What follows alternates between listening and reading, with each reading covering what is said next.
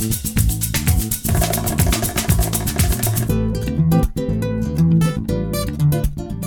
Olá, amigos e amigas do IT Fórum. Essa é mais uma edição do IT Fórum Líderes, o podcast da IT Media que investiga as lideranças brasileiras da tecnologia e da indústria de tecnologia. E hoje a gente está numa edição especialíssima aqui no IT Fórum Trancoso, na Bahia, no município de Porto Seguro. Infelizmente está chovendo um pouquinho aqui, mas faz parte. O importante é que continua sendo um paraíso. E hoje eu estou aqui com o Tasso Lugon, que é o diretor de tecnologia e inovação do Banestes. Tasso, muito obrigado por topar falar comigo aqui no IT Fórum Líderes, é um prazer ter você.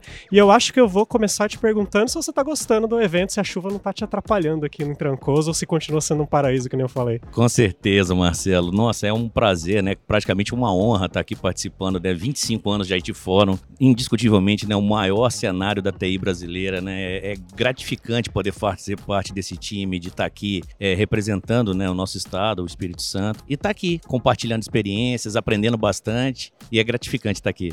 Legal. Hoje uma, uma CEO de empresa me puxou e falou assim, mas vocês são uma comunidade mesmo, né? E eu falei, é, isso mesmo, é isso mesmo, né, Tasso? A gente... É exatamente. E eu tô para te dizer o seguinte, é tão interessante esse network que a gente faz aqui, que daqui surgem não só grandes negócios, como grandes amigos também. Eu tô para te dizer que um dos meus grandes parceiros, né, que é o Banrisul, né, que é um banco pareio nosso, né, lá do Rio Grande do Sul, o CIO de lá, um grande amigo hoje, que é o Krug.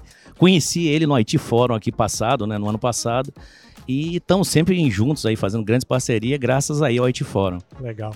Tasso, deixa eu começar te perguntando a respeito do tema do evento, que esse ano é liderança ambidestra. Eu tô com a impressão, conversando com as lideranças aqui, que é um tema que pegou em cheio todo mundo, porque existe essa pressão de inovar, por parte dos tanto dos, enfim, de todos os níveis de liderança, mas especialmente dos líderes de tecnologia, e ao mesmo tempo de manter a casa em ordem. Como é que isso te afeta e o tema aqui do, desse ano está sendo proveitoso para você? Muito, muito proveitoso, Marcelo. Agora há pouco a gente estava vendo ali, né, um bate-papo super legal no painel lá com o pessoal do, do Google, a Rafa Brits, o pessoal do Itaú. Então, super interessante o tema e só vem aí a acrescentar no nosso dia a dia e a gente pegar essas ideias e implementar nas nossas empresas. É uma dificuldade real que você sente no dia a dia, tá? Se você se sente pressionado a apresentar cada vez mais resultados de inovação, mas ao mesmo tempo manter lá o aplicativo rodando direitinho e respondendo o mais rápido possível? Totalmente, Marcela. Hoje é uma dificuldade muito grande, porque ao mesmo tempo que você tem que inovar, né, pensar fora da caixa, você tem que, claro, carregar o dia a dia né, do banco. Então você não pode, em momento nenhum, hoje é, no mercado financeiro, segundos aí é precioso. Hoje, banco, por exemplo, é totalmente regulamentado. Então você tem que cumprir normas, né, não só do Banco Central, mas também do Conselho Monetário Nacional, que realmente qualquer vacilo são multas astronômicas. Então é um cuidado sempre muito grande com o dia a dia, mas sempre pensando aí em inovação. É legal que ontem a gente, o Renan, falou no palco sobre isso, sobre os bloqueadores de inovação.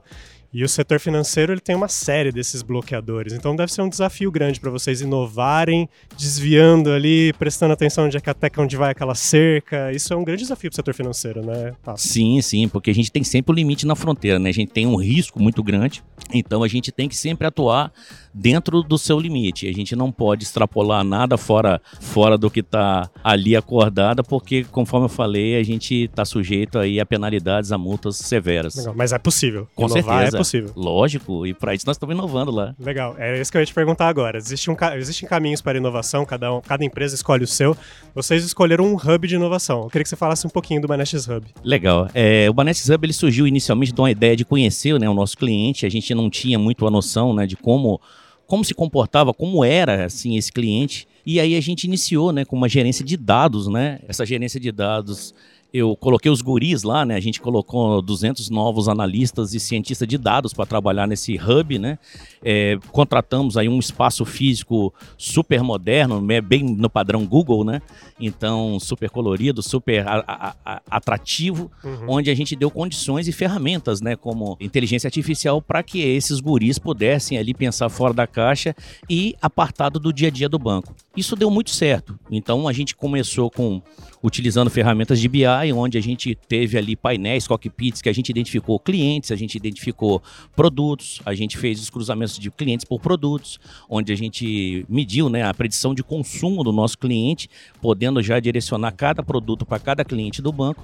E evoluímos também para as agências, né, definindo aí aonde teria o perfil de cada agência em cada município do estado e fomos evoluindo. Essa gerência, ela de dados, ela passou também a dados e inovação hum. e virou a JEDI, então eu brinco, né, que eu tenho lá os Jedi, né, que tem que pensar fora da caixa e, e trazer sempre novos produtos utilizando cada vez mais as novas tecnologias. Legal. E o Hub também prevê colaboração de terceiros, tá? Você também tem uma iniciativa de inovação aberta? Tem sim, Marcelo. Conforme eu falei, nessa parte de inovação, a gente está experimentando as novas tecnologias. Uma delas, é, a gente iniciou com blockchain, né? E aí para isso a gente trouxe uma startup parceira nossa que trabalha conosco lá no, no Banesub, onde a gente foi trabalhar com a fidelização do cartão de crédito, por exemplo, e não com aquela coisa, né? Você ganha lá o cashback, vai lá, troca por uma panela, uma frigideira ou um liquidificador, e a gente pensou de uma forma diferente. E ali a gente, junto com essa startup, a gente criou um modelo onde esse cashback viraria uma, uma moeda virtual, né?